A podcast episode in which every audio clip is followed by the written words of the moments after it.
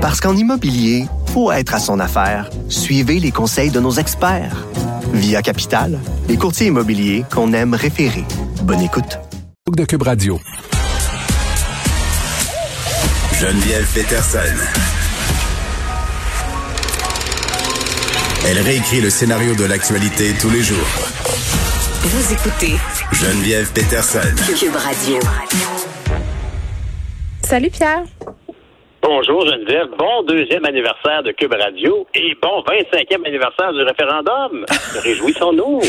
Wouhou! Partons euh, cymbales et trompettes. Mais je, voilà, quoi? un petit ballon. Non, mais puis je, je vais je vais dire ça. Euh, je veux pas que tu le prennes mal. des fois, je dis des affaires puis je me dis vas-tu le prendre mal?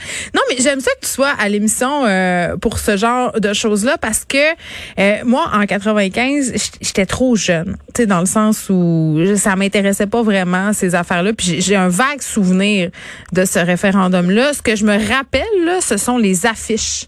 Tu sais, on avait les Oui, affiches du oui, avec la oui, fleur. C'était magnifique. Oui, t'avais la. Je me rappelle ça. ça tu vois comment une bonne campagne de pub ça fonctionne là, parce que je me rappelle, j'avais dans ma chambre, même si je comprenais rien, euh, le oui avec euh, la- une fleur. Tu sais, Oui, je trouvais oui, ça. de- La, la, la, Blancaille Suzanne ou la Marguerite, c'était magnifique. Mais- ben oui, mais toi- Puis D'ailleurs, il n'y a pas grand monde qui a gardé des pancartes du nom. Je sais pas pourquoi. C'est vrai qu'il faut très positif. Ben écoute, tu sais, euh, ce que j'allais dire, c'est que toi tu l'as vécu. euh, c'est ça que je trouve intéressant parce que tu vas pouvoir un peu me le raconter. Ben, en fait, je te dirais que je- ce que je voulais te dire, c'est que évidemment, dans le temps de, de ce référendum-là, Mm. c'était la deuxième tentative. Puis ce qui est clair, c'est que le référendum a été perdu par une décimale. Hein? Le, le, je me souviens plus exactement, genre 50,48 égale non, puis 49,52 disent oui. Fait qu'on a vraiment perdu par une décimale. Puis évidemment, ben, lorsqu'on rappelle le référendum de 95, on rappelle aussi le grand Lovin de tous ces Canadiens qui ont pris l'avion gratis pour venir dire aux Québécois, on vous aime, partez pas. C'est bien gentil de la part des citoyens quand même. faut être impliqué là, pour dire... Eh, je m'en rappelais pas de ça. Oh mon Dieu. Ouais, ben, écoute, Ben non. Et, et- et- et donc, que ces Canadiens-là soient venus nous dire de ne pas partir, c'est quelque part, c'est touchant. Là où c'est problématique, c'est que la valeur de tous les billets d'avion, de ce transport-là, était une dépense totalement illégale, qui dépassait complètement les maximums alloués pour la campagne électorale. Et puis donc, on pourrait donc dire, hmm, donc le résultat euh, si mince a été influencé beaucoup par cette manifestation-là. Donc, est-ce que si cette manifestation illégale n'avait pas eu lieu, on aurait eu un autre type de vote? On aurait eu un rapport inversé? Au minimum, aurait-tu gagné 1% pour le oui?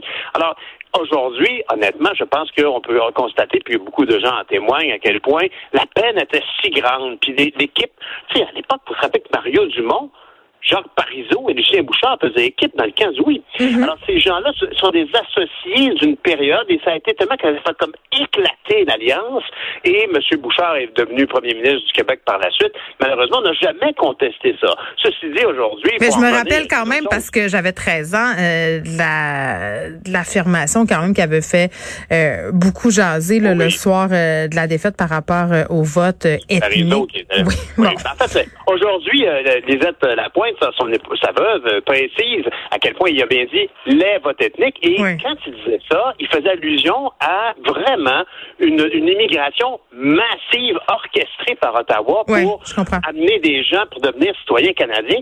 Puis c'est un peu le, le, le- le- le- l'affaire qui m'intéresse le plus actuellement. C'est que quand on, on, on, a- on demande à quelqu'un de venir au Canada, puis qu'il prend sa citoyenneté juste avant un référendum, on s'entend qu'il ne votera certainement pas pour quelque chose qui va changer la situation par rapport à à son, ter- à son terrain d'accueil.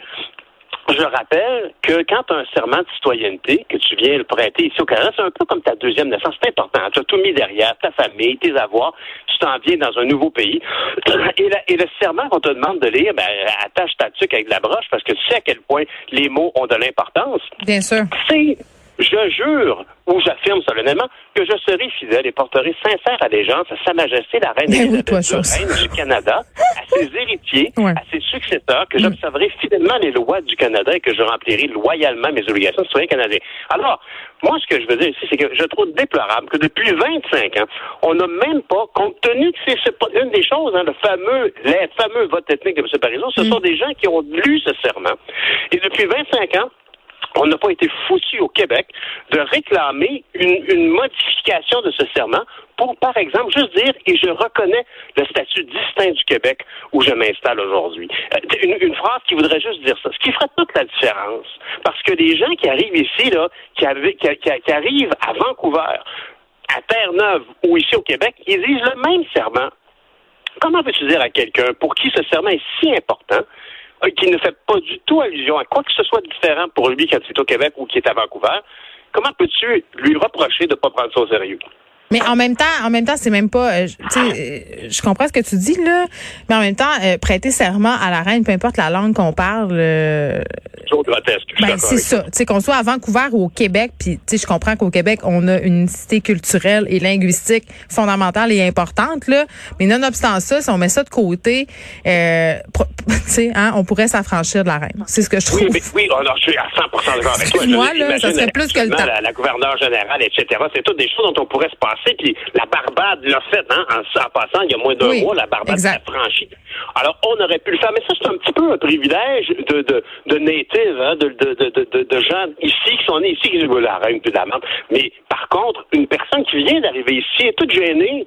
Puis elle, elle arrive, puis elle, elle, elle veut juste arriver ici, là. Elle va dire n'importe quoi. on s'entend-tu, là?